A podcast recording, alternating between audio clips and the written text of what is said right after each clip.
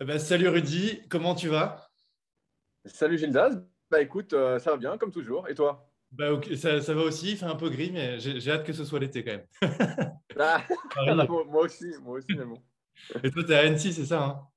Ouais, ouais, bah on est dans le, on est dans le brouillard aujourd'hui là, donc euh, bon, c'est comme Ouais. ça. euh, C'est l'hi- c'est l'hiver en même temps, tu sais, quand c'est l'hiver, euh, faut s'attendre à ce qu'il fasse froid, qu'il fasse pas super beau. c'est l'hiver quoi. Ouais, bah, l'hiver, on se plaint qu'il fait trop froid et l'été, on dira ah, il fait trop chaud. Exact, exactement. Merci pour, euh, bah, pour avoir accepté mon invitation.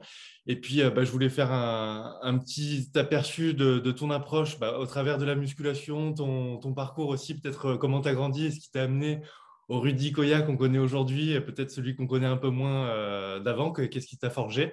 Et puis, euh, passer un petit peu en revue sur ton approche au niveau de la muscu, euh, de la force athlétique, puisque tu en as fait aussi. Donc, euh, évidemment, passer sur la diète, toutes les communautés que tu as créées, ton appli. Et puis, euh, et puis après, faire un petit focus sur ton intérêt euh, croissant sur le kayak et puis les activités que tu fais là-dedans. Donc, est-ce que tu veux nous présenter rapidement qui tu es, puisque tout le monde te connaît déjà, mais bon. Oui, bah euh, rapidement, euh, je suis un passionné de musculation et ce qui m'a amené à être un pionnier sur pas mal de domaines dans le milieu. Euh, j'ai connu euh, le net euh, en 2001 avec les tout premiers forums de musculation et euh, ça m'a donné pas mal de motivation pour m'entraîner. tu entends le chien qui couine en même temps. attends, je vais lui ouvrir, ne bouge pas, comme ça il sera content. Hop là, le chien est dehors et en même temps je vais même les geler.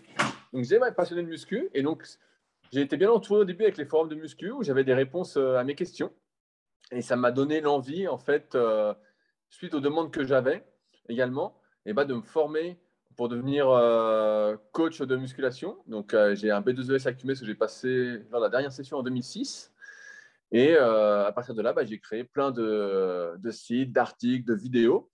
Ça m'a amené à créer le site superphysique.org destiné aux pratiquants de musculation sans dopage en 2009 et avec lequel bah, je fais à peu près tout ce qu'il est possible de faire dans le milieu de la musculation. Je ne sais pas quoi faire de plus, c'est la question.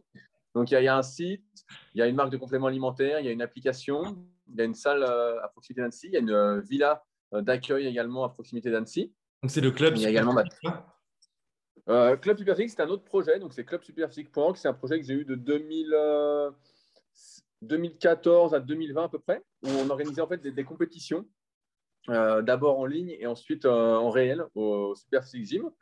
Euh, et le but de ça, c'était en fait de motiver les pratiquants de muscu, notamment de longue date, euh, qui euh, ne progressaient plus trop musculairement, on va dire. Alors, il fallait qu'ils s'investissent énormément. avec des objectifs en, termes de performance sur des séries moyennes, genre par exemple barre à son développé couché pour les meilleurs et combien de répétitions tu faisais. Et donc, on avait tout un panel d'exercices comme ça et ça a pas mal fonctionné euh, jusqu'à temps que j'en ai marre, entre guillemets. voilà. Et ait eu le Covid aussi, qui nous a pas mal plombé la, dernière saison. Et euh, ouais, mais je après tout ce qui existe. Après, je fais également du coaching, euh, des formations. euh, je propose des livres aussi bien numériques que papier. Euh, en ce moment, je suis formateur aussi pour les BPGEPS Muscu. Donc, c'est une autre expérience que, que je tente. Mais voilà, je pense que je dois oublier certaines choses, mais je fais à peu près tout ce qui existe voilà, dans le milieu de la muscu. Bah, De toute façon, on peut revenir un peu plus en détail après. Moi, j'aimerais bien savoir, bah, avant euh, que tu commences à, à te mettre sur Internet, tu avais quel âge du coup en 2001 Euh, Du coup, j'imagine que tu t'entraînais euh, pour toi et ton intérêt a grandi et tu as creusé plus. C'était pour, pourquoi tu es devenu passionné en fait? Ouais, moi j'ai commencé la musculation un peu avant mes 14 ans. Avant, je faisais de l'athlétisme et j'étais vraiment passionné d'athlète. Euh, j'étais pas, j'étais bon à mes débuts et ensuite j'étais moins bon. J'avais pas mal de petites blessures, donc déjà euh, jeune. Et en fait, euh, mon père faisait de la muscu dans le sous-sol où on habitait, dans la maison où on habitait. Et un coup, j'ai eu envie d'essayer. Je me suis pris un peu au jeu. Et en fait, ce qu'il y a, c'est que on avait déjà Internet chez moi. C'était des petits boîtiers ADSL. C'était euh, Tiscali. Je sais pas si ça parlera à certains. Et donc, on avait, je sais plus, tu acheté une heure ou deux heures, je sais plus comment ça fonctionnait, et ça bloquait le téléphone. On pouvait pas t'appeler Ouais. quand tu étais sur Internet. Voilà. Et, euh, et donc, en fait, j'ai commencé rapidement avec ça. J'avais acheté un petit bouquin qui s'appelait euh, Musculation aux éditions euh, Vigo. Il y a des petits programmes selon si tu voulais te tonifier, euh, prendre de la force ou te sculpter. Voilà. C'était pas mal fait. C'était mignon, quoi. Et donc, j'avais choisi le truc pour prendre du volume. Et je faisais ça. Et comme j'avais Internet, et ben, en fait, je cherchais des articles, j'achetais des magazines. Je me faisais acheter parce que j'avais 14 ans. En fait, je suis rapidement tombé sur le net. Et sur le net, il y avait deux forums. Il y avait Smart Weight Training, qui est devenu donc Super Physique par la suite, que j'avais racheté. Et euh, il y avait Power Ouais. Attitude, qui euh, lui, malheureusement, a coulé. Mais en fait, euh, à cette époque-là, donc en 2001, sur le net, tu n'avais que des passionnés de, muscu. Donc quand les, les gars s'entraînaient à fond, ils avaient tous le spirit. c'était vraiment une, activité un peu de, marginaux. Tu vois, la muscu, c'était pas comme maintenant où tout le monde en fait. C'était, il n'y avait que des marginaux. En fait, les gars faisaient. Et tu n'avais pas ce truc de, comme aujourd'hui, c'est presque indispensable où tout le monde dit je vais à la salle. Ou... Il n'y avait pas tout ça. Et je me souviens que beaucoup d'entre nous s'entraînaient chez eux en plus. Et on avait le, matériel mythique de Decathlon. On avait le RBR 500 et le BI 460. Donc, c'était le banc et le repose-bar qu'elle avait avec. On avait tous la même chose. quoi. C'était le truc un peu des mecs qui s'entraînaient chez eux à la dure et tout. Donc, c'est comme ça. J'ai commencé parce que, ouais, il y avait, on va dire, cette facilité. Parce que j'avais vu ça descendre les escaliers et puis il y avait un banc de coucher, euh, des petits trucs.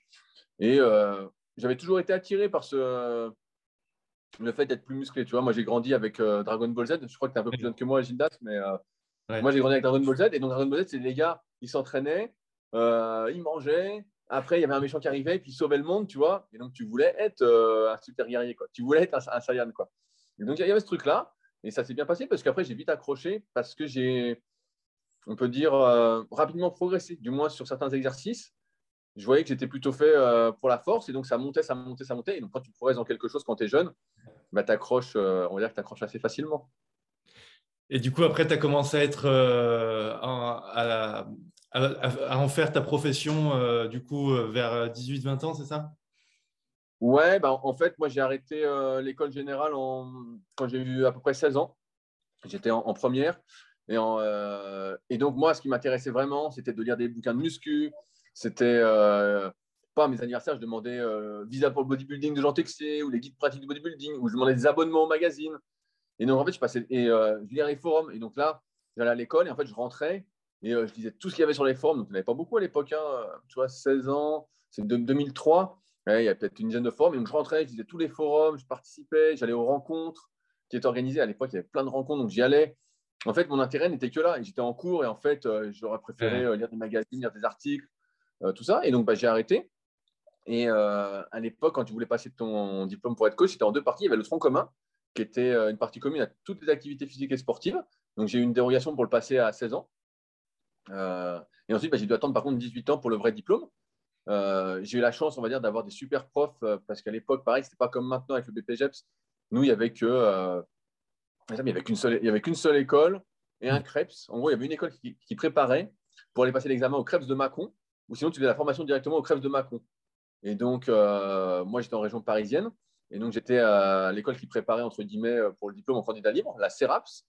Et euh, j'avais des super profs. J'ai eu euh, Marc Bouillot, qui nous a malheureusement quitté il n'y a pas longtemps, en tant que prof. Et c'était énorme. J'ai eu Jean-François Nicolas, pareil, qui était un pratiquant qui faisait 300 sous les terre, mais qui s'entraînait comme un fou.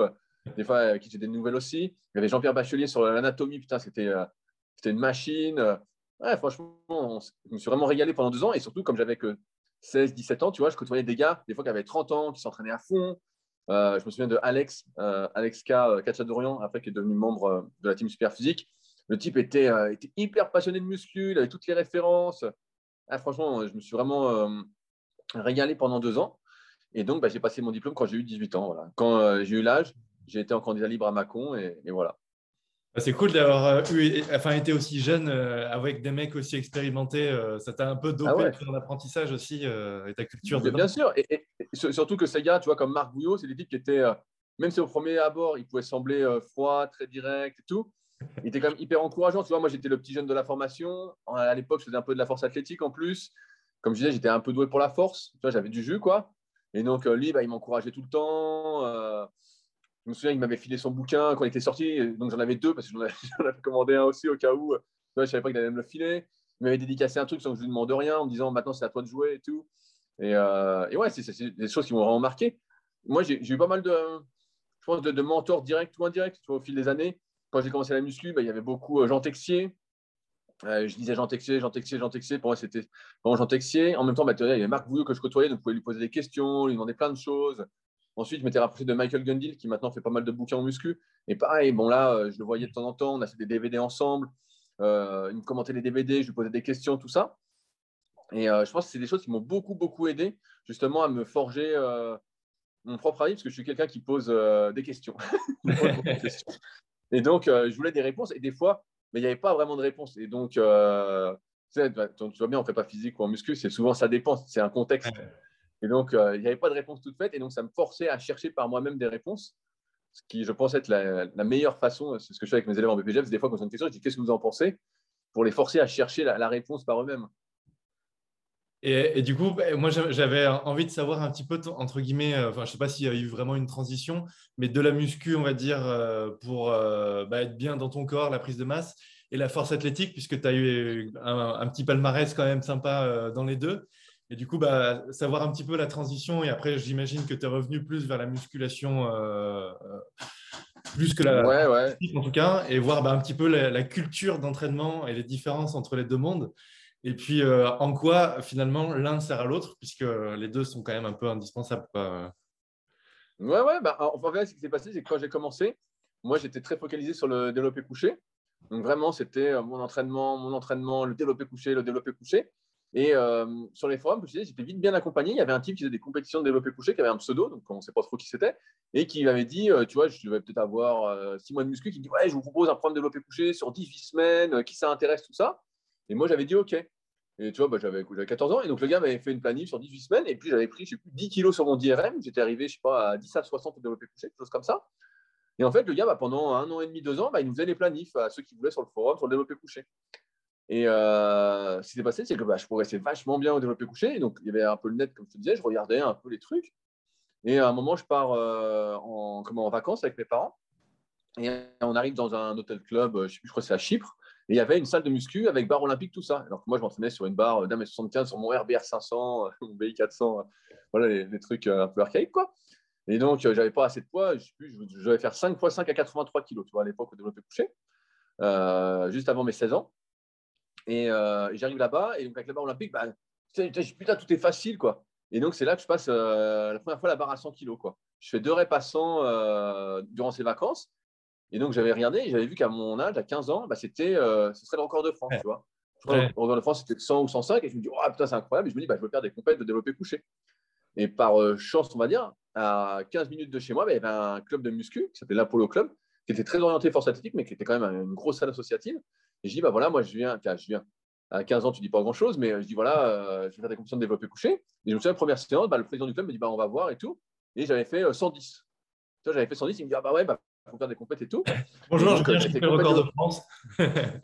ouais, mais parce que c'est pas comme maintenant. Maintenant, il y a beaucoup, beaucoup de jeunes. Ça s'est vraiment démocratisé. Il faut se dire qu'à l'époque, un gars qui avait 15-16 ans, qui venait en salle et qui faisait 100 au coucher, c'était incroyable. C'était, oh, putain. Puis qu'il y avait un jeune de 16 ans, il n'y en avait pratiquement pas. C'était, euh, j'étais un peu un ovni là-dedans, quoi. Et, euh, et, donc, je fais 110, et donc je fais une première compète, ça se passe bien. Euh, mais à, l'époque, il y avait encore. Euh, tu gagnes, du coup tu, tu, dis? Dans ta catégorie, tu gagnes, du coup, si c'était le record. Ouais, mais il y, avait pas. Je crois, je crois que j'étais tout seul, on était deux à la première compète, il n'y avait pas grand monde. Il faut vraiment différencier. Tu vois, c'était 2004, il y a vraiment une grosse différence avec maintenant, quoi. Là, maintenant, il y a vraiment du monde, du monde, du monde. L'époque, il n'y avait personne. Quoi. Vraiment, euh, j'ai rencontré l'anecdote après. Mais donc, je fais ça. Et en fait, il y avait les maillots de développé couché à l'époque. Tu sais, Ils ne distinguaient pas. Maintenant, ils distinguent la force athlétique du powerlifting. Powerlifting, c'est avec matériel et force athlétique sans matériel. Mais en fait, nous, c'était qu'avec matériel. il fallait mettre un maillot, tout ça. Moi, j'ai jamais trop réussi à le maîtriser. Ça m'arrachait, ça me faisait mal. Et donc, moi, je fais toute la saison sans matériel. Et donc, euh, je me qualifie euh, au championnat de France. Mais je suis tout seul. Je suis pas très motivé pour y aller. Il y a personne voilà, personne ne m'accompagne, tout ça. Donc, j'y vais pas. Donc, première saison, je ne sais pas. Et l'année d'après, en 2005, c'est ça, 2004-2005, ils enlèvent le matériel, en fait. Ils disent, bah voilà, pour les juniors, il n'y a plus de matériel. Et donc là, bah, là j'étais super motivé. Je dis, bah là, je vais faire les trois mouvements, je vais faire le squat, soulevé de terre, euh, développé couché. Et c'est là que vraiment, euh, je me suis entraîné pour ça, même s'il y avait une grosse part, on va dire, euh, d'entraînement. Comme j'avais 16 ans, 16-17 ans, je progressais super vite. Tu vois, chaque séance, c'était boum, boum, boum. ça, ça énervé, ça montait tout seul, quoi. Tu chaque séance, je rajoutais 2,5 kg au squat. Euh, coucher, c'était un peu plus difficile. Mais euh, soulever de terre, pareil. Moi qui étais plutôt fait pour soulever de terre, ça, ça allait tout seul. quoi. Et donc, euh, bah, comme ça, pendant un an, je me suis entraîné. Et été au championnat de France. Et pareil, bah, on devait être deux dans ma catégorie, tu vois. Et le gars, bah, comme il a vu que voilà, il n'allait pas gagner, il avait vu une bouteille d'eau à la peser, quoi, pour de l'autre côté. Et dans l'autre côté, il s'est fait niquer aussi. Et donc voilà, mais tu vois, c'était une époque où il n'y avait personne, quoi. Il n'y avait vraiment personne, personne. Et donc, moi, j'étais super motivé, tout ça.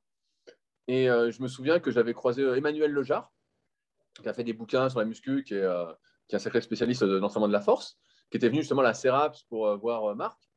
Et on avait discuté. Il m'a dit Ah, bah tiens, t'es de France, si tu veux, il y a des stages pour les juniors et tout. C'était Rémi Pronier qui organisait. Moi, j'avais écrit.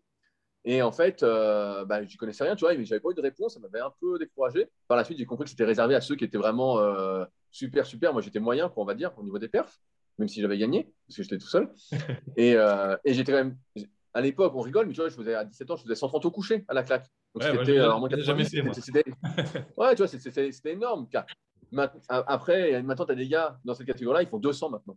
à mon âge, ils font 200. ah, mais c'est vrai. Donc, ça a sacrément changé. Et en squat et terre, tu faisais quoi? J'avais fait 160 au squat et j'avais fait, euh, je crois, 185 au soulevé de terre, tu vois, un truc du style. Je J'étais pas super bon, mais euh, pas autant que le coucher, parce que le coucher, ça faisait plus longtemps que j'en faisais. Mais tu vois, j'avais ce truc-là et donc, quand même, j'étais motivé. Et je me suis dit, bon, bah, l'année prochaine, putain, je vais tout exploser. Euh, et donc, je m'entraîne à fond, je m'entraîne à fond après la compète, tac, tac. Je me dis, putain, ça monte, ça monte. Et en fait, j'ai eu deux blessures coup sur coup qui m'ont un peu stoppé. je me suis fait un ménisque au genou gauche. Donc, euh, si j'avais les connaissances de maintenant, bah, ça aurait duré beaucoup moins longtemps. Mais en gros, ça m'a duré six mois sans pouvoir faire vraiment les cuisses. Et donc, bah, la saison était morte. Et euh, deux, trois semaines après, je m'étais euh, fait un petit petite déchirure, on va dire stade 1, un petit claquage, comme on disait à l'époque, au niveau du pec, en faisant du, du coucher partiel lourd. Et donc, bah, ça m'avait pas mal calmé. Et donc, pendant un moment, je ne pouvais plus faire le développé couché, je ne pouvais plus faire le, le bas.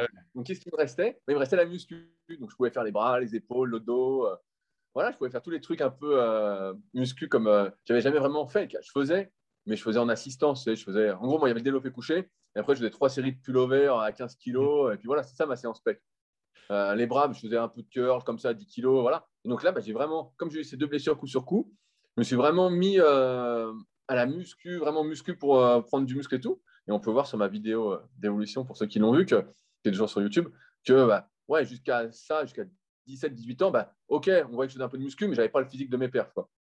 Par la suite, bah, j'ai vraiment pris du gabarit, du gabarit, du gabarit. Parce que même quand j'ai repris, donc six mois après, la saison était morte, j'étais plus axé euh, culturisme. On va dire, je voulais vraiment devenir euh, énorme et sec. Quoi. C'était notre truc avec Superphysique. Quoi. Euh, par la suite, c'est les commandements Superphysique. Et donc, là, l'année d'après, bah, donc, j'ai passé. Bah, en plus, je me suis blessé, donc j'ai dû décaler mon diplôme à six mois après, donc pour la Cumèze. Donc là, j'ai passé mon diplôme en refaisant de la force parce qu'il fallait passer une épreuve physique. Et je crois que là, ce coup-ci, j'avais été beaucoup plus fort. Mais euh, crois que j'avais eu 8,5 ou 9 sur 20 à l'épreuve physique de la Kimet, donc c'était pas terrible. Et après, je me suis dit, bah, tiens, je vais faire une saison de culturisme. Parce qu'avec un copain, on s'était lancé un défi euh, l'été 2006 euh, de qui serait le plus sec, tu vois. Je n'avais jamais fait ça, j'avais 5 ans que je m'entraînais. Nous, on était toujours prise de masse, prise de masse, fallait pousser, voilà, tout ça. Et on se lance un défi, et puis je sèche bien, tu vois, je vois que, bon, on était mort, hein, on faisait n'importe quoi, on, faisait des jours à 800 calories, c'était vraiment. Euh, à, qui, à qui serait le plus sec, quoi. en s'entraînant, j'imagine. Ouais, ouais, en s'entraînant, mais bon, tu n'avais plus de force. Quand tu t'entraînais léger, tu pouvais pas faire, quoi. En fait, tu t'entraînais, tu, dormais. Euh, mais bon, ça va, j'avais 17-18 ans. Euh, voilà, je bossais pas vraiment, quoi. C'était le début, donc c'était largement conciliable. Et, et donc, on fait ça. Et puis l'année d'après, je me dis, bah tiens, je vais faire une saison de culturisme. Tu vois, j'avais ce truc-là, de bodybuilding à fond. et donc, j'ai fait une saison après en culturisme en junior. Euh, parce que je me disais, en junior, il n'y aura pas de dopage. Il n'y aura pas de dopage. Donc, euh, j'avais dit ce truc un peu anti-dopage. Je me dis, bah voilà, je vais faire une saison. Et donc, j'ai fait une saison euh, qui est toujours, qu'on peut suivre encore sur superphysique.org. J'avais tout détaillé semaine par pareil à l'époque. Maintenant, c'est marrant parce que tout le monde, quand il fait une compète, met des vidéos de sa préparation, tout ça. À l'époque, moi, j'étais le, premier à faire ça. Tu vois. En 2007, il y avait Jean Larue qui avait le site All Musculation. Je crois que ça s'appelle toujours All Musculation qui, euh, qui avait ouvert un espace blog pour ceux qui voulaient. Il m'a dit ah, Viens raconter ta sèche, tout ça, nanana. Et on faisait là-dessus. Et par la suite, ben, on a tout transféré sur Superphysique quand lui, ses blogs ont un peu euh, coulé. Et euh, tout le monde suivait chaque semaine bah, voilà, mes photos, ma préparation, ma diète, mon entraînement, mon posing. Et donc, j'ai fait ça un an. Je n'ai pas continué par la suite parce que c'était quand même hyper gangréné par le dopage. Et finalement, je faisais ça pour moi. Donc, j'étais content, entre guillemets, du résultat, de comment j'avais été, tout ça mais c'était quand même beaucoup de fatigue, beaucoup de contraintes. Tu étais tout le temps de mauvaise humeur, à rien bouffer. Euh, tu étais, euh, beau, hein, étais beau, mais seulement euh, quand tu faisais les photos ou que tu t'entraînais le reste du temps, tu étais un légume. Quoi. Et du coup, est-ce que est-ce que c'est du coup, y a, on, on dissocie tout le temps le, cycle de prise de masse où du coup tu fais moins attention au, bah, au, gras que tu peux prendre et après à la sèche. Est-ce que c'est possible de prendre de la masse en restant, en restant sec? Bah, tu restes pas super sec parce que quand tu es super sec, vraiment comme on compète, es, en fait, je vais te résumer ça. Chaque personne va avoir un taux de gras, on va dire, idéal, avec lequel il va bien fonctionner, il va être en forme, tout ça, qui est propre un peu à chaque individu. Et si tu es en deçà, bah, tu n'as pas de jus, tu n'as rien. Et donc, euh, moi, quand j'avais fait bah, ma prise de masse donc en 2007, on peut voir, mais je suis resté relativement sec, en fait, tout le relativement sec. on voit que je n'ai pas pris tant de gras que ça. Il y avait des photos chaque semaine. Et euh, non, c'est possible. Après, ça nécessite, comme tu l'as bien compris, d'avoir une diète euh, bah, aussi exigeante ou presque en prise de masse qu'en sèche. Et ça, c'est venu vraiment par la suite. Mais c'est vrai que dans ces années-là, les gars, en général, euh, c'était la mode Muscle and Fitness, Flex Magazine, où les mecs, tu voyais les pros hors saison, ils étaient énormes, tout gras, du bide et tout. Et tu disais, ah, c'est ça la prise de masse. Et donc, les gars se relâchaient beaucoup. Moi, j'ai jamais eu ce truc-là parce que j'ai toujours eu pas une aversion à être gras, mais tu vois, j'aimais pas trop. ça, me ça me plaisait pas trop. Donc, en fait, euh, ma diète était hyper carrée. Je pesais déjà tout ce que je mangeais. Euh, il n'y avait pas trop de place au hasard sur la diète. Ce qui devait être fait devait être fait. Et donc, je prenais pas trop de gras, en fait. Et surtout que j'avais, tu vois, en 2007, j'avais 18, 19 ans, 19 ans, quoi. là, euh, c'est les meilleures années. Tu fais du muscle. Si tu t'entraînes à fond et que tu manges comme il faut, tu fais du muscle. À chaque séance, tu es le plus gros, quoi. Et ce serait quoi tes, tes recommandations pour un, de façon vraiment générale, que ce soit pour la performance dans la prépa physique pour prendre du muscle ou même pour être en bonne santé, vraiment des principes généraux de nutrition, euh, bah, peut-être avec des recommandations sur euh, le, métabolisme, les, les Ouais, ouais, bah, il y, a, des trucs de base et regarde, une pub déguisée parce que j'ai mon livre à côté sur la prise de masse. Non, mais plus, sérieusement, il y, a des trucs de base en fait qui sont assez simples. Hein. Moi, je pense qu'on est pas mal le reflet de ce qu'on mange. Donc, euh, si tu manges comme un goret, tu vas ressembler à un, un petit goret, c'est comme ça. Après, les recommandations de base, elles sont simples. Hein. On sait que pour prendre du muscle, entre guillemets, on sait qu'il faut entre 1,6 g et 2 g de protéines par kilo de poids de corps. Voilà, si tu fais 80 kg, bah, ça fait euh, entre 140 et 160 grammes par jour. On sait que pour bien fonctionner, il faut à peu près 1 g de lipides, qui a 0,8 à 1 g de lipides par kilo de poids de corps. Donc, si tu fais 80, bah, voilà, ça fait 70-80 grammes. Et après, le reste, tu complètes en glucides. Après, bah, voilà. Je pense que tout le monde le. Moi, j'ai l'impression que tout le monde le sait, ce qu'il faut manger, mais euh, des fois, je suis surpris. Du style, bah, il faut manger des aliments qui ne sont pas transformés, le moins possible, euh, des aliments qui sont sains, des aliments de saison. Il euh, faut éviter ce qu'on faisait à l'époque, par exemple, d'acheter du colin pourri à 3 euros le kilo. on, a, on, acheté pareil, tu sais, c'est la. Tu n'as pas, pas, un rond, tu n'as rien. On a acheté des kilos de dents de poulet en promotion à 6 euros le kilo. Je ne sais pas si ça existe encore, mais tu vois, on a acheté des grandes barquettes et tu en achetais 5 ou 6. Tu mettais au congèle, tu préparais et tout. Je me souviens, ma mère, elle m'aidait beaucoup là-dessus. Elle mettait tout au congèle par paquet de 200 grammes et tout. Et, euh, tu vois, mais tout ça, pour moi, c'est des conneries. Mais euh, tu vois, c'est ça, les fondamentaux. Et c'est surtout se dire, quand tu es naturel, surtout encore plus, c'est que tu ne peux pas vraiment progresser si, ta santé n'est pas, le, fondement, le pilier numéro un du truc. Donc, si tu manges n'importe quoi, tu vas sentir que euh, tu vas sentir si tu as 18 ans, tu sens rien. Si tu as 30 ans, tu vas sentir euh, autre chose. Après, là, tu parlais un peu de prépa physique, il faut aussi s'éloigner du truc que je veux prendre de la masse pour prendre de la masse. Il faut prendre de la masse, entre guillemets, utile.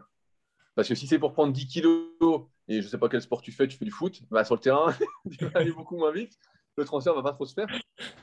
Il faut, bien cibler le truc. C'est pourquoi je prendre de la masse, à quoi ça va me servir. Et après, voilà, tu as des recommandations un peu basiques à, suivre euh, qui ne sont pas bien compliquées. Euh, c'est sûr que c'est mieux de manger euh, du riz basmati que de bouffer, je sais pas, des frites pleines de sel. Quoi. Euh, quoique le sel est bon pour euh, l'assimilation des protes, je crois. Mais bon, il ne faut pas en abuser. Ouais, je ne suis pas convaincu. Mais bon, si tu transpires beaucoup, on peut dire que tu peux rajouter pas mal de sel. on va dire ça comme ça. Et c'est quoi un peu ton, ton, point de vue sur euh, toutes les, tous les régimes qui poussent un peu, keto, paléo, tout ça? Bah, J'imagine que. Enfin, moi, je trouve ça intéressant. Après, c'est chacun trouve un petit peu à sa porte en fonction de comment il voit ça. Mais, mais bon, bientôt, il y aura plus de régimes que de personnes. Ouais, ouais. ouais. Bah, tu, sais, tout, ça, en fait, c'est comme les modes d'entraînement. Comme ça fait 20 ans que je suis sur le net, un peu plus maintenant, euh, j'ai vu tout ça passer, en fait. Donc, tu vois, le, régime cétogène, bah, écoute, en 2002, il y avait des articles dans le monde du muscle. C'était déjà. Euh, et puis après, c'est revenu, je sais pas, deux, trois ans après. Et puis deux, trois ans après. Et le paléo, pareil, ça revient, ça revient. Nous, il y avait le régime méditerranéen aussi, donc le régime crétois. Ensuite, il y avait le régime Okinawa. Euh, ensuite, il y avait le jeûne intermittent. Donc, déjà, avant 2010, c'était là. Et puis là, ça revient. Et puis, moi, je, crois, de toute façon, que les, choses sont assez simples sur l'alimentation. On cherche toujours, et c'est l'être humain qui est comme ça, une solution un peu de, pas de, confort, de facilité, de rapidité. Voilà, un truc euh, moins d'effort, mais plus rapide, c'est ça qu'on veut, tout ça. Et la vérité, c'est que les choses sont assez bien faites. quoi. L'être humain, il y a des nutriments essentiels, des nutriments qui ne sont pas essentiels. Donc après, on peut dire ce qu'on veut. Il y a beaucoup. Je dérive un peu, mais aujourd'hui, l'alimentation, c'est devenu un peu une religion. Quoi. Tu vois, chacun veut défendre son truc, tout ça. La vérité, c'est qu'on est fait pour manger. Il faut des protéines, parce qu'on est fait de protéines. Le collagène, c'est des protéines. C'est ce qui nous constitue en majeure partie. C'est le renouvellement cellulaire, c'est des protéines. Il faut des lipides, euh, rien que pour certaines hormones, certains organes. Voilà. Donc ça, c'est des nutriments essentiels. Et après, on complète avec des glucides, plus ou moins en fonction de ce qu'on fait. Et après, j'ai envie de dire, est-ce qu'il euh, il faut pas manger beaucoup de glucides si on fait le régime cétogène? Bah, Ça dépend. Qu'est-ce que tu fais comme activité? On sait que, et ça, n'importe qui le sait, que en fonction des efforts que tu fais, de l'intensité que tu fais, mm. bah, utiliser les lipides comme source d'énergie, c'est pas facile. c'est pas facile. Il y a des bouquins pour t'aider à ça. Je pense au bouquin de, Fabrice Kuhn, si ça se prononce comme ça, euh, qui en parle. Mais la plupart des gens fonctionnent beaucoup mieux avec des glucides et on est fait pour fonctionner avec des glucides. Donc, régime cétogène, voilà, bof. Régime paléo, qu'est-ce que ça veut dire?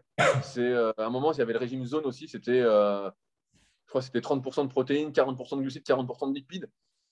Ça dépend. Qu'est-ce que tu, voilà, qu'est-ce que tu fais comme activité? Si tu dépenses beaucoup et que tu fais une activité après à assez haute intensité, il faut beaucoup de glucides. Donc, le jeûne intermittent, ne pas, ne pas manger au petit déj. Moi, mmh. ça me semble complètement contre, complètement contre nature, mais je crois que Will, Will, Johnson en a bien parlé dans le podcast, euh, j'ai une petite pour mon pote David, euh, qui a le podcast Limitless Project, où il a interviewé Will Johnson, que je connais bien aussi, que j'avais eu sur Leadercast. Et euh, il parle des effets du jeûne et tout, et il montre en fait que toutes les études là-dessus, elles sont faites sur des rats. Vraiment, c'est des extrapolations. Moi, je pense que s'il y a un truc à faire, c'est plutôt de moins manger le soir ou de ne pas manger le soir hmm. avant de dormir, et plutôt de manger le matin et la journée. Ouais. Mais bon, mais ouais, en fait, je te coupe, mais du coup, sur le jeûne intermittent spécifiquement, du coup, c'est surtout l'aspect je saute le petit-déj. Du coup, c'est un peu facile à dire et facile à faire. Bah oui. Mais tu n'as rien dire, le jeûne intermittent soir, mais c'est plutôt le soir qu'il faut le faire pour bien dormir. Et euh, Ouais. Et encore, pour bien dormir, c'est pas dit parce qu'on sait que pour la sérotonine, si tu manges un peu de glucides le soir, bah, hop, ça t'aide à la sérotonine, à te relaxer plus facilement. bon, il y a plein de, plein de choses en, comment, qui génèrent, on va dire, le, sommeil. Mais euh, non, moi, je crois pas que ce soit. Je crois pas qu'il y ait tant d'effets que ça positifs aux jeunes. Alors après, tu as plein de gens qui disent Ah, je me sens mieux, je me sens mieux, mais la plupart mangent n'importe quoi. La réalité, c'est que la plupart mangent des sagouins. Donc, euh, quand c'est comme les régimes détox, des trucs comme ça, tu vois tout ça, les gens disent ah, je, fais, une détox. Ah, mais écoute, si tu mangeais bien tous les jours, tu n'as rien à détoxifier. En fait, tu es en forme, tu es bien. quoi. Moi, si je fais un jour, un jour de jeûne, bah, je m'en fous, ça fait rien. Mais tu vois, si je faisais plusieurs jours comme ça, bah, je sens que ça va pas. Et pareil, ça dépend de ce que tu dois manger. Là, on parle du jeûne euh, plus spécifiquement, mais moi qui mange 4000 calories par jour, si je fais le jeûne intermittent, c'est-à-dire que sur trois repas de midi à 20h, je dois manger 4000 calories, je suis mort. Moi, quand j'essaie de faire ça, je ne suis pas aussi costaud que toi, mais je saute le petit-déj, j'ai l'impression que j'ai 4 heures de sommeil en moins, je suis éclaté à chaque fois. Ouais, moi, moi je sais que je peux ne pas manger directement en me levant, j'aime bien bosser un peu euh, à jeun comme ça.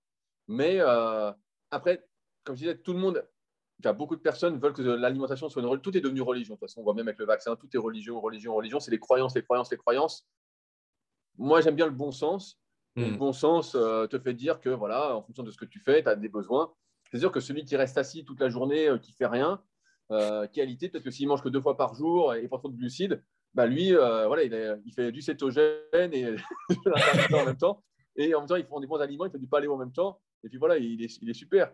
Mais euh, ouais, ça dépend. Si tu es sportif, bah, il faut que au moins euh, tu couvres tes dépenses. Ouais. Et que tu en prennes plus si tu veux prendre. Enfin bon, ouais, c'est le, bon sens, quoi. Ouais, ouais, c'est le bon sens.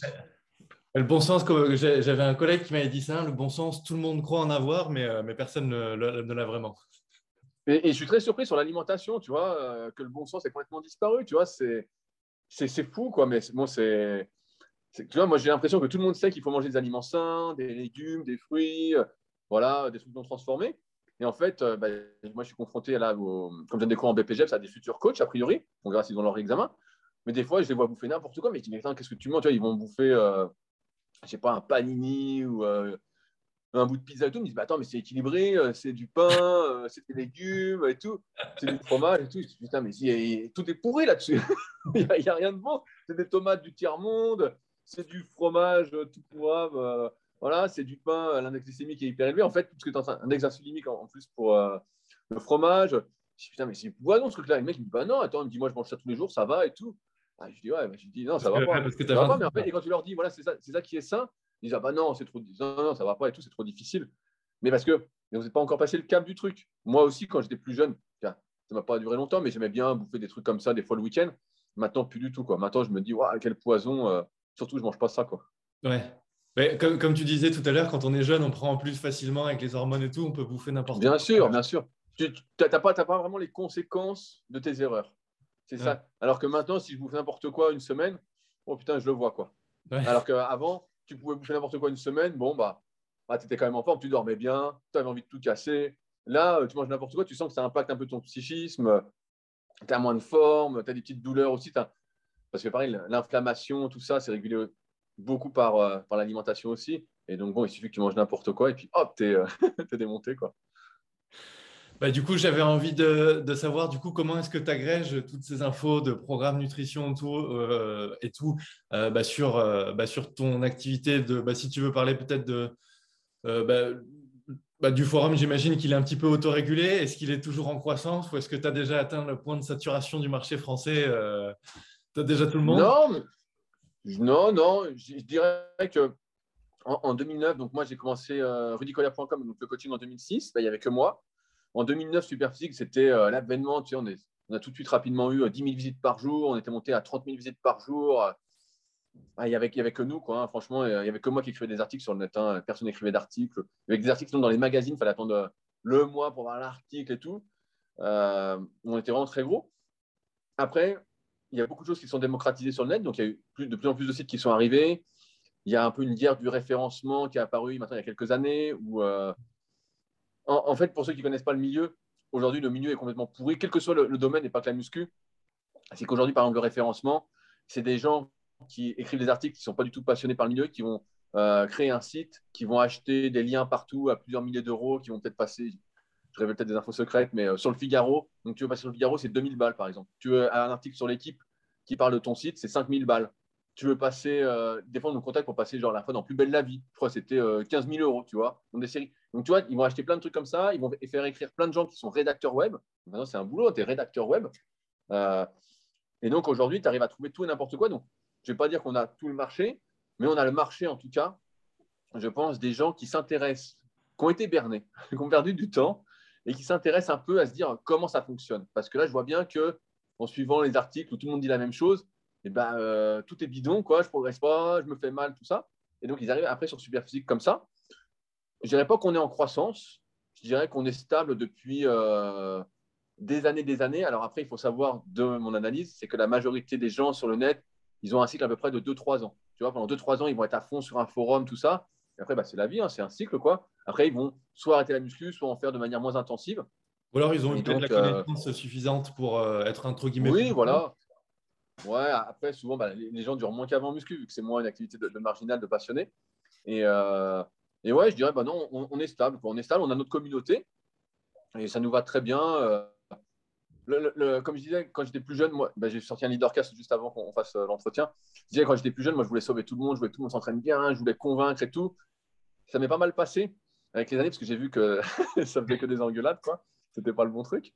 Et donc, Ouais, ouais, je dirais qu'on est stable, on est content de ce qu'on fait. Euh, j'écris toujours des articles de temps en temps, on fait toujours des podcasts, les vidéos, c'est tous les dimanches aussi. Après, il y a de plus en plus de monde. C'est le net aussi. Tout le monde peut dire tout et n'importe quoi. Tout le monde peut avoir la parole. Tout le monde peut faire une vidéo, tout le monde peut faire un article. Et ce qui fait que, quel que soit le milieu, pas que la muscu, mm. bah, c'est ceux qui ont le plus de pognon en général, pas sur YouTube, en tout cas en termes de sites, qui vont être les premiers sur les recherches Google. Quoi. Le mec met plein d'argent, il achète, je sais pas, 50 000 euros de, liens sur des gros sites il est, il en termes de référencement, même si ces articles sont pourris, euh, même si c'est très basique. Mais c'est comme ça qu'on arrive à des articles où tout le monde croit que le pamplemousse, ça fait bouler du gras. Quoi. Mmh. voilà. Alors que bon, c'est n'importe quoi. Mais, mais tu vois, donc toutes les conneries, parce que quand tu es rédacteur web, je dérive encore un peu, en fait, comme tu ne connais rien, tu vas aller lire, je sais pas, 10 articles euh, sur un sujet, je sais pas, sur l'entraînement muscu, et puis tu vas faire une compilation de ça, et c'est ça ton article. Et donc, sauf que les autres, c'est aussi des rédacteurs web, et donc en fait, c'est le serpent qui se mord la queue, et donc euh, c'est pour ça que les mauvaises informations se propagent tout le temps. Quoi. Et tu as plein de personnes, bah, malheureusement, qui sont un peu perdues, qui ne progressent pas, et qui, à la fin, j'espère, arrivent sur super physique. Bah, pour, pour l'anecdote aussi, moi, pour, euh, pour mon site, euh, moi, je suis bon sur toute la partie conception, design et fonctionnalité, etc. Et le référencement n'était pas top, bien que j'ai fait pas mal d'articles. Et comme tu dis, de toute façon, euh, après, c'est les liens que tu as et que tu achètes de partout. Bien, sûr, bien sûr, parce que ton article, il peut être super. La plupart des sujets sont, sont déjà pris. Hein. Là, on est quand même en 2022. Le net existe depuis presque 30 ans pour certains. Donc, tous les articles sont déjà faits. Alors après, tu peux jouer sur des mots à longue traîne, comme on dit. Mais tout est déjà pris.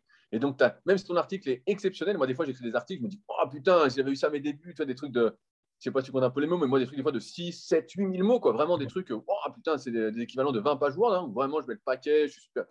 Je pense que j'écris plutôt euh, bien, de manière vivante. Mais en fait, euh, tu ressors pas, quoi. Parce que ton article, personne. Euh, tu n'as pas acheté le lien, tu n'as personne qui te fait de lien, tout le monde sait ce que vaut un lien aujourd'hui. Et donc, ton article sort jamais. Après, en l'occurrence, je pense que sur Superphysique, tu as l'historique du site et qui doit être bien, bien, bien Du coup, tu as une autorité et tu n'as pas de. Exactement. Et du coup, bah ouais, j'ai fait appel à une, agence web et ils me présentent un texte. Et moi, déjà, j'étais pas chaud parce que je me disais, euh, moi, déjà, quand j'écris un truc, j'ai envie, je me dis, bah, admettons, si c'est Rudy qui tombe dessus, j'ai envie de me dire, bah, j'ai pas envie qu'ils se disent, putain, Gilda, il écrit vraiment de la merde, il est con, tu vois, euh, il est sympa, mais voilà. Et là, ouais, ouais, mais ça, après, c'est. Ah, mais comment En fait, j'ai besoin que ce soit presque un coach qui, soit, qui, qui écrive le truc, ou que moi, je l'écrive, tu vois, mais comme tu dis tout à l'heure, un rédacteur qui, qui, son job, c'est juste d'écrire du texte, c'est pas de s'approprier un bien Sûr, bien sûr. Et donc, euh, ouais, ça ça, ça, l'a pas fait. Là, là c'est hyper dur, tu vois. Avant, moi, je viens d'un très lointain temps, on va dire. Et les, conseils à l'époque, c'était fallait écrire. Le conseil, c'était écrire pour les internautes, pour les lecteurs. Donc, tu écrivais de manière vivante, tout ça. moi, c'est toujours ce que je conseille, même en dehors du référencement. Et maintenant, bah, l'algorithme Google, qu'est-ce qu'il aime? Entre guillemets, il aime euh, les très, très longs articles même s'il n'y a rien, qu'il y ait des photos, des trucs. Des fois, je tombe sur des mecs qui sortent, putain, mais c'est qui? Et je vais voir, le mec, il a écrit un article, je sais pas, de, de 20 000 mots, euh, qui, n'a ni queue ni tête, hein, il n'y a que des conneries, mais il sort, tu vois. Et puis, il a mis du budget, tout ça.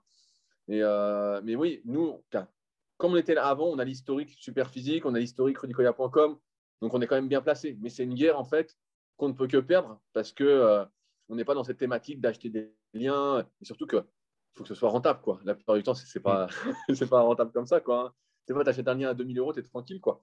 Donc, euh, c'est des trucs qu'on a déjà testé. Et euh, je peux te le dire, voilà, on est entre nous. Hein, ça, marche pas. Ça, marche pas. Quoi. En, fait, le référencement, tu es, baisé aujourd'hui. Tu es, baisé. Le seul truc, bah, c'est comme je te disais, c'est de faire des podcasts. Ça, c'est bien encore. Ouais.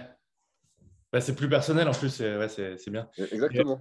Et, du coup, dans ton, dans ton aventure entrepreneuriale aujourd'hui, c'est quoi l'activité qui te fait le plus vivre, qui est la plus représentative de, ton, de tes revenus?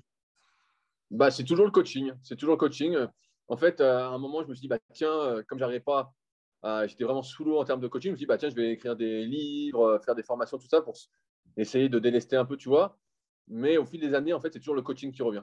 Les gens ont besoin d'être accompagnés. Même s'ils achètent un livre, ils vont dire, oui, mais je veux être sûr de bien appliquer le bouquin, tu vois. Ils veulent être sûrs de bien appliquer le bouquin ou de bien appliquer l'article. Ils veulent être un peu rassurés. Donc, c'est toujours le coaching. Puis c'est toi qui veux euh, le programme, en fait, c'est toi. Euh, exactement, exactement. exactement, parce que le, programme, en, lui, euh, même si je le personnalise progressivement, voilà, pour moi, ça ne vaut pas grand-chose. C'est plus le suivi chaque semaine, la correction des exercices, être sûr qu'on fait ce qu'il faut pour avancer. Plus les discussions, le fait, moi, j'essaie de beaucoup tirer vers le haut. Donc, c'est plus ça qu'ils veulent, exactement. et donc, bah, je ne suis pas une ressource illimitée, donc forcément, je ne prends pas tout le monde. Je prends ceux qui ont le plus besoin d'aide. Voilà. Et tu arrives à, avoir combien de, de suivis en même temps euh? bah, À ma plus forte période, quand je faisais vraiment que ça, bah, j'avais 300 élèves. Donc là, je bossais quand même malade. Euh, maintenant, j'essaie de me limiter vraiment. Euh, ça dépend des périodes, tu vois. Bon, là, c'est l'hiver, donc j'ai travaillé un peu plus. Donc, je crois que ça va être une centaine à peu près. Et par contre, si c'est l'été, bon, l'été, moi qui fais pas mal de kayak, comme on disait un peu en intro, bah, l'été, je vais m'en bosser. Hein. L'été, je vais plus aller sur l'eau, me baigner, profiter. Mais, euh, mais comme ça fait 15 ans euh, que je bosse, euh, en fait, j'ai pas d'appréhension de, me dire comme quelqu'un qui se lancerait. Merde, si je fais un peu moins, après ça va pas revenir. Ou... Et surtout qu'après, j'ai plein d'autres activités qui tournent. Tu vois, il y a les compléments, il y a l'appli, il y a les bouquins. du coup, a, tes coachings, tu les fais avec l'appli? Ou pas forcément tous? Non, pas, pas du tout, pas du tout. Alors, bah, l'appli SP Training, en fait, c'est parti du postulat que tout le monde n'a pas forcément les moyens de prendre un coach.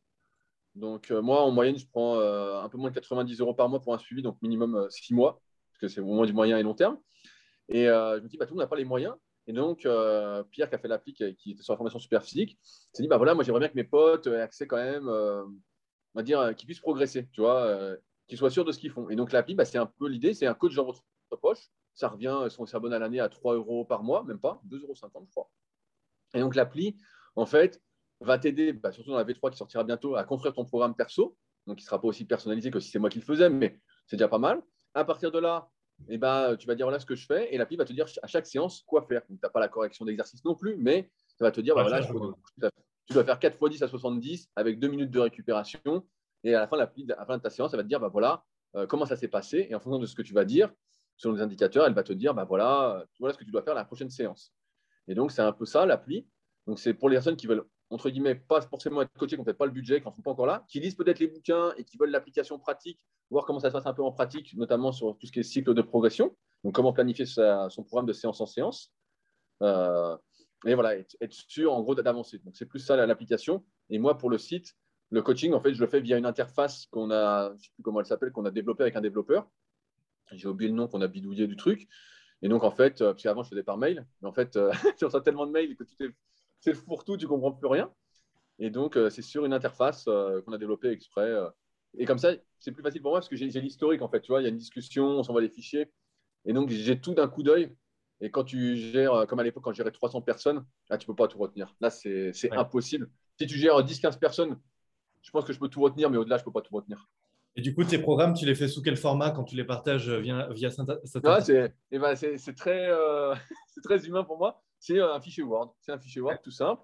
Alors, j'ai fait un des petits tableaux, voilà, ça va être un peu plus beau. Mais en fait, c'est un fichier Word que j'envoie. Euh, rien de bien compliqué. Moi, j'aime bien en fait ce côté un peu euh, artisanal et, brouillon. Je veux dire même peut-être brouillon. C'est parce qu'on voit que ce n'est pas quelque chose qui est automatisé.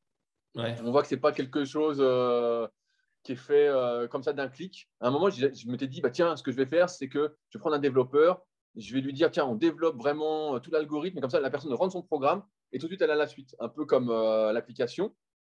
Mais en fait, ce n'est pas équivalent à du coaching, tu vois. C'est pas. il faut toujours. On fait l'appli. L'appli, voilà, c'est mieux que, que rien. C'est mieux que rien. Voilà. Mais ça ne remplacera jamais le coaching et ce côté humain où justement, dans le coaching, tu as quand même ce truc où je vais corriger les mecs en vidéo, euh, je vais leur dire vraiment quoi faire, je vais leur poser des questions, on va rigoler, on va. En plus, moi, je mets pas mal de blagues. Euh, j'aime bien donner le sourire. Mais euh, ouais, ouais, en fait, c'est fichier Word tout simple. Il n'y a rien de très compliqué. Quoi. Et, l'appli, sur quoi du coup tu te bases pour, pour faire le reco? J'imagine que du coup, fondamentalement, bah, tu respectes le principe de surcharge jusqu'à faire peut-être une décharge. Du coup, tu as une progression comme ça et en fait, ressenti. en, fait, en fait, donc les cycles de progression, je te la fais rapide parce que c'est un, sujet euh, parfois un peu compliqué. Tu as plusieurs façons de progresser en fonction du niveau de la personne et du type d'exercice. Donc, nous, il y a ce qu'on appelle les cycles linéaires, où en gros, bah, la personne, elle fait 4 x 10 à 70, ça va faire 4 x 10 à 71. OK? Et on va privilégier l'augmentation de la charge. Ensuite, on a ce qu'on appelle les cycles mixtes. Donc, c'est-à-dire que la personne, bah, par exemple, euh, ça ne marche plus de monter d'un kilo en un kilo. Donc, on va lui dire, euh, bah, tiens, là, par exemple, tu as fait, je sais pas, 10 reps à 70 tu dis que tu es à fond, bah, tu vas faire 8 reps à 72 par exemple. Et puis la semaine d'après, tu vas faire 8 à 73 si ça va. Si ça va pas, tu vas peut-être passer en 6 répétitions. Et donc en fait, tu vas cycler un peu euh, de façon euh, différente. Attends, on entend quelque chose, je le ferme un peu. Il y a des travaux chez moi. chez moi. Et, euh, et après, bah, tu as d'autres cycles, tu as des cycles ondulatoires, tu as des cycles en tonnage. il y a plein de cycles un peu différents. Du coup, tu peux choisir le cycle qui te correspond. Non, non, là, là c'est nous qui imposons en fonction du niveau de la personne et du type d'exercice. Du coup, je renseigne le niveau que j'ai quand je m'inscris. Et du coup, euh, voilà, donc en, fait, que tu vas rentrer. Euh, donc, on a dérivé les tableaux du club super physique. Tout à l'heure, on en parlait. En fait, club super physique, c'était aussi un moyen pour nous de nous motiver parce qu'on passait des niveaux. C'était un peu comme euh, les sports de combat, sauf que nous, bah, tu passais le niveau bronze, le niveau silver, le niveau gold, tout ça. Et donc, par exemple, le niveau bronze, c'était 10 à 70 au développé couché. Et donc, de ce qu'on a identifié, et donc de ce que j'ai identifié en coaching depuis 2006, donc c'est plein de milliers d'élèves coachés vraiment une tonne, quoi. C'est que euh, quand tu fais 10 à 70, bah, souvent un cycle linéaire, ça marche très bien sur un développé couché. Il n'y a pas trop de soucis. Ça... Moi, j'ai des élèves comme ça, ils gagnent 30 ou 40 kilos sur l'année sur leur DRM, tu vois.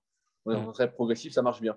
Par contre, on a vu que quand le gars arrivait un peu niveau silver, euh, en général, donc 10,85 au coucher. Donc, il y a plein d'exercices hein, dans, l'appli. C'est gratuit pour la télécharger pour ceux qui veulent aller voir.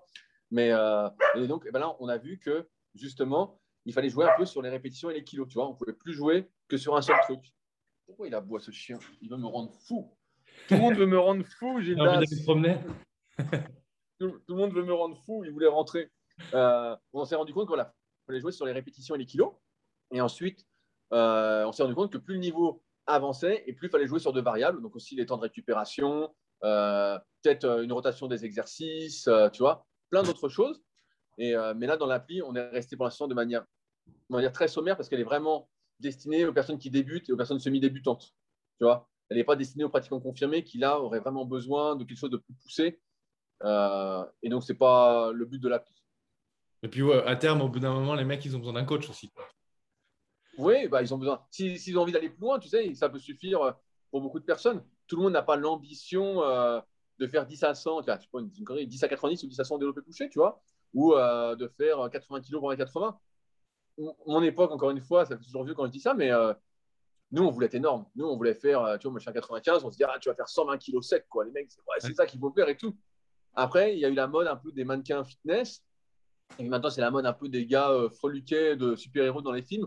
Tu vois, euh, Spider-Man. Pour moi, c'est une crevette le type. mais la plupart des, gars maintenant disent ouais, je veux juste être athlétique, mince. Euh, c'est un peu ça, quoi. Donc, c'est pas... Est-ce que le son est bon Est-ce que tu entends les travaux? Non, franchement, j'entends rien du tout. Ok, bah nickel. Bah, de toute façon, je pense que le chien, il va commencer à avoir envie d'aller faire un tour avec toi après. Donc, euh, pour, euh, pour arriver sur la fin, j'ai envie de creuser rapidement bah, sur les 10-15 minutes qui restent euh, sur le kayak.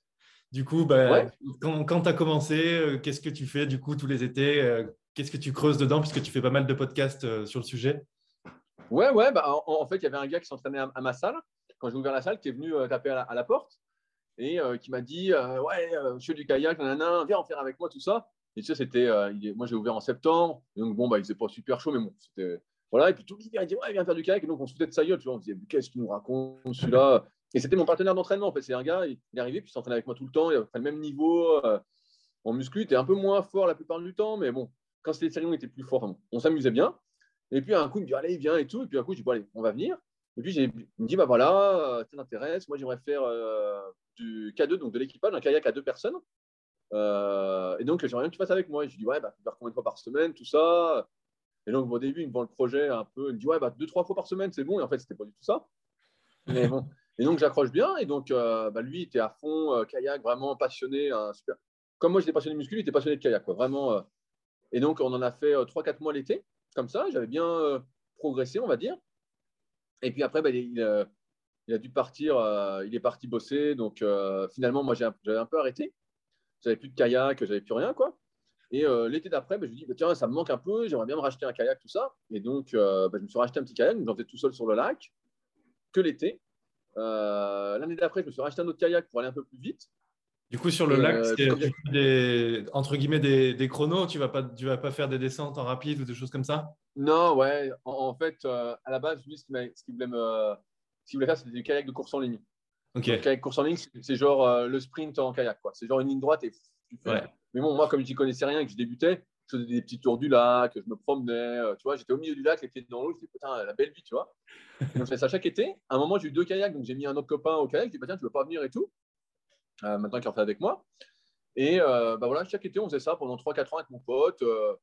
on faisait le samedi, dimanche, et puis des fois, on faisait le mercredi, tu vois. On faisait comme ça. Et chaque année, je disais, putain, c'est con. Et je dis, putain, moi, ça m'intéressait. je voyais qu'on avait un peu de potentiel. Kayak, il faut avoir des très longs bras, tu vois. C'est vraiment le truc. Euh, là, tu as, vraiment un avantage. un avantage. Si tu es grand avec des longs bras, c'est pour toi. C'est pour toi.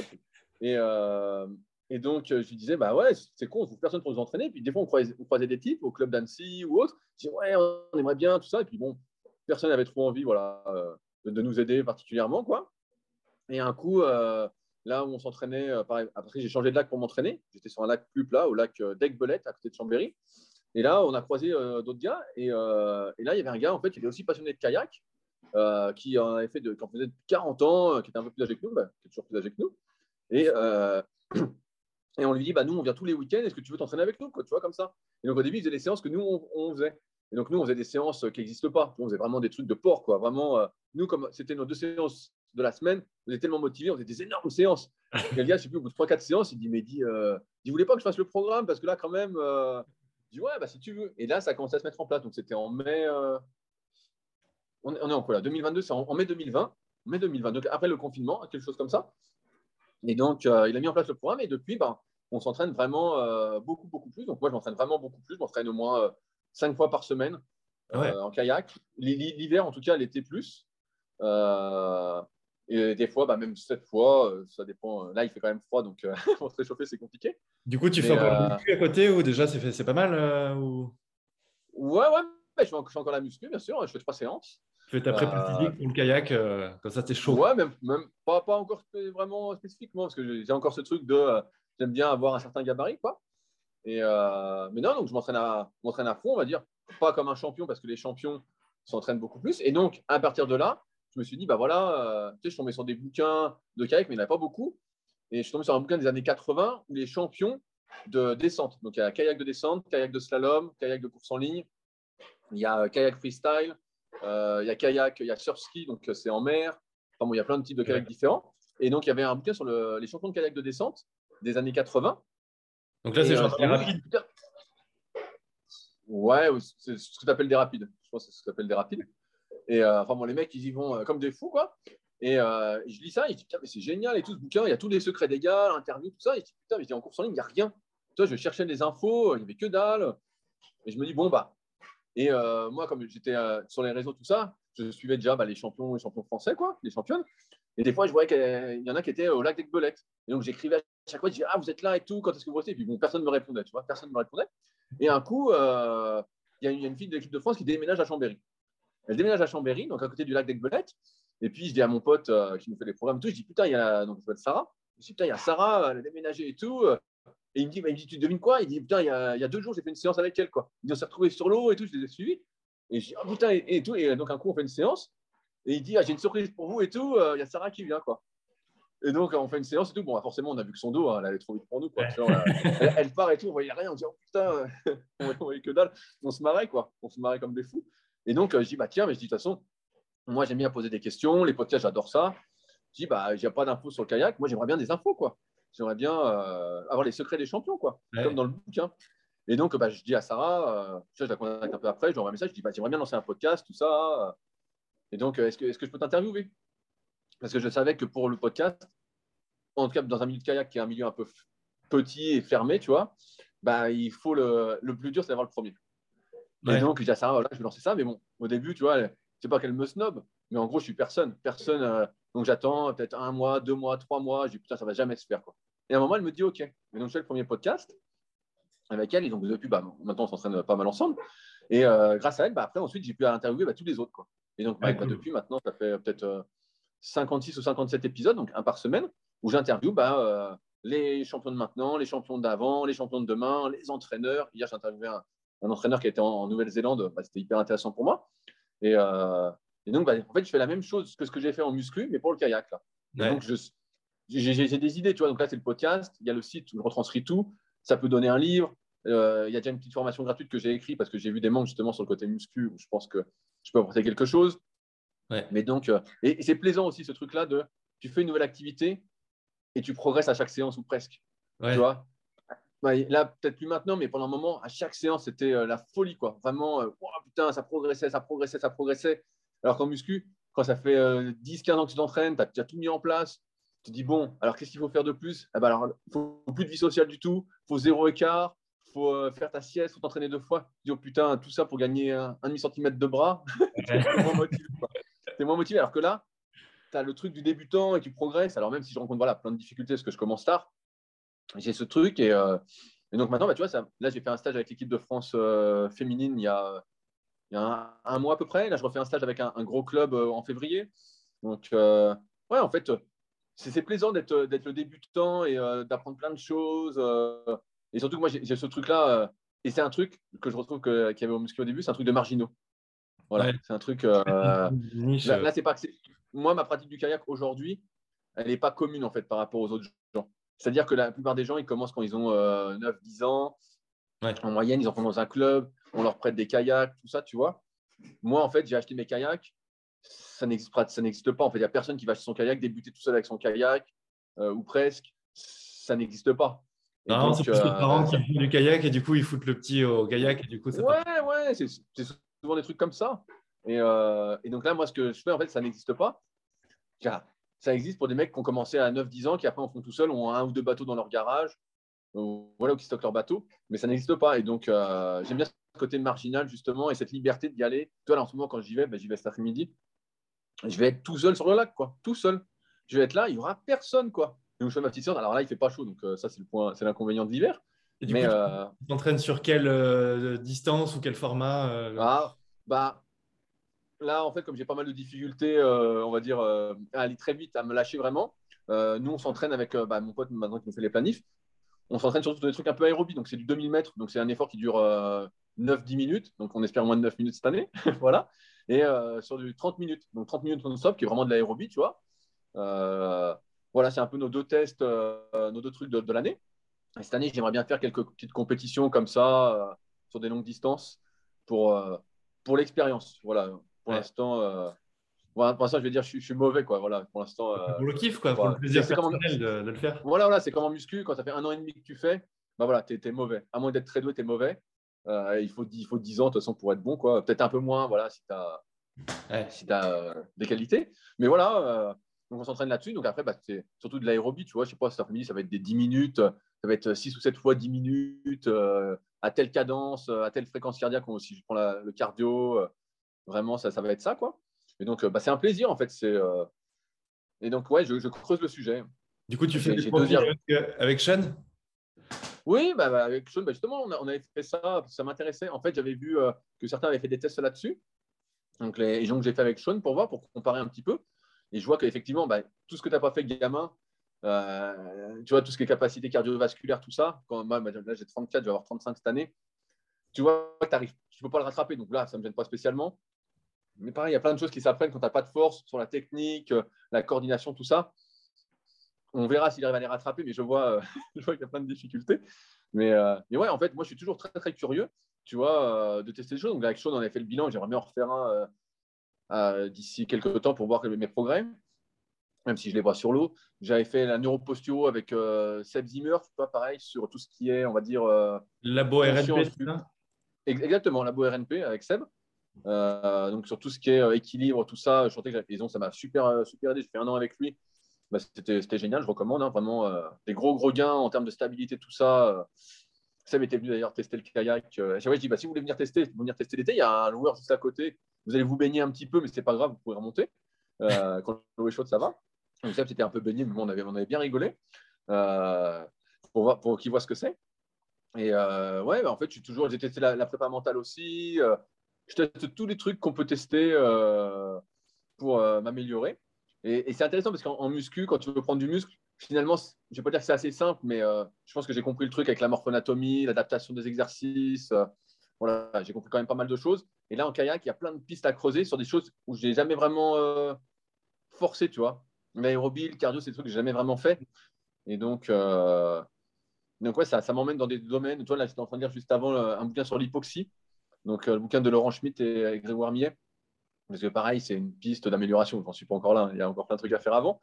Mais, euh, mais ça m'ouvre plein de perspectives et je trouve ça hyper intéressant. Et je me retrouve un peu comme mes débuts en muscu, tu vois. Je retrouve ce truc, euh, putain, j'ai plein de trucs à apprendre, je cherche toujours des trucs et je trouve toujours des trucs. Donc je dis, ouais, génial, quoi. Ouais, j'en mets. Bah, je pense qu'on va conclure là. Est-ce que tu as, peut-être pour conclure, c'est quoi tes projets à venir? Bon, j'imagine que du coup, c'est du kayak, des coachings, il y a ta formation. Ouais, ouais. Bah, Vu qu'elle était gratuite ta formation. Ouais, aujourd'hui, je suis plus dans l'optique de faire ce que j'aime. Euh, donc moi, bah, j'aime bien faire des podcasts. Donc euh, voilà, je fais des podcasts, j'en fais trois par semaine quand même, donc c'est pas mal. Euh, je fais toujours ma petite vidéo du dimanche, j'y vais un peu à contre-coeur, mais voilà, il faut être présent. On va dire ça comme ça. Et je vois où ça mène en fait. voilà, et puis je m'entraîne. Ouais, j'ai pas vraiment de projet comme j'ai pu avoir par le passé parce que comme je disais en muscu, je vois pas ce que je pourrais faire de plus. Même si voilà, bah, il y, a Pierre qui, qui, améliore vraiment beaucoup l'appli. On développe la marque de complément. Là, on attend notre super gainer bio avec de l'avoine et de la protéine végétale bio. Donc, euh, pareil, on essaye d'un peu innover des trucs qui n'existent pas trop et que nous, on aurait bien voulu avoir euh, à un moment. Mais euh, c'est des projets où je n'ai pas besoin de m'impliquer tu vois, à 100% comme c'était le cas auparavant. Donc, ce qu'on peut me souhaiter, bah, c'est de continuer comme ça avec le sourire et de continuer à faire ce que j'aime sans trop de contraintes. Ce sera cool. Et toi, et toi, t'en es où d'ailleurs sur Perf Club alors? Euh, ben moi, ben moi, je suis bah, l'appli. Bah, pareil, il y a toujours pas mal de mises à jour euh, qui se font. Euh, et puis, et puis moi, c'est surtout le développement commercial où, c'est moins ma tasse de thé à la base. Moi, j'aime bien être dans mon coin et creuser des trucs et aller en parler à des gens et tout. C'est plus chiant. Après, j'adore, tu vois, discuter comme ça en faisant un podcast même quand on, s'était, euh, quand on avait discuté la première fois, et même quand je fais des calls euh, avec des gens, c'est toujours super cool. Mais dans ma mais, mais en fait, toujours une petite barrière. Tu vois, en, fait, tu n'étais pas commercial. Ça, allez, on finit là-dessus, mais tu n'étais pas commercial. En fait, tu as un super produit.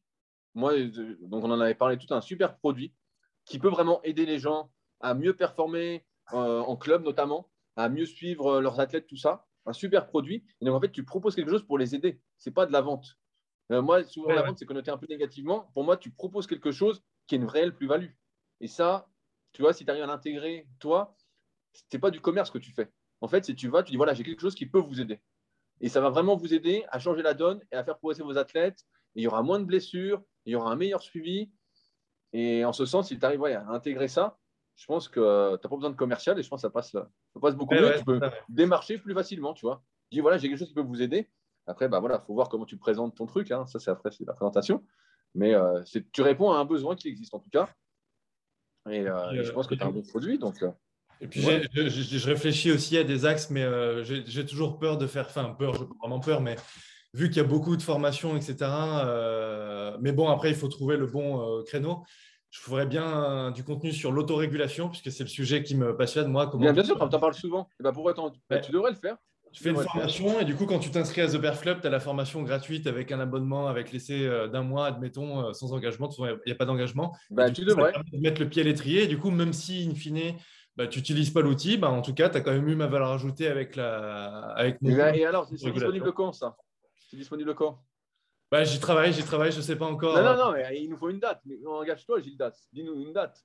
Bah, dans, je sais pas, dans deux mois. Alors, nous sommes le 27 janvier, nous savez le 27 mars. C'est bien ça? Ouais, ouais, c'est bien, ouais. Pour le printemps et tout, après, c'est cool, ouais.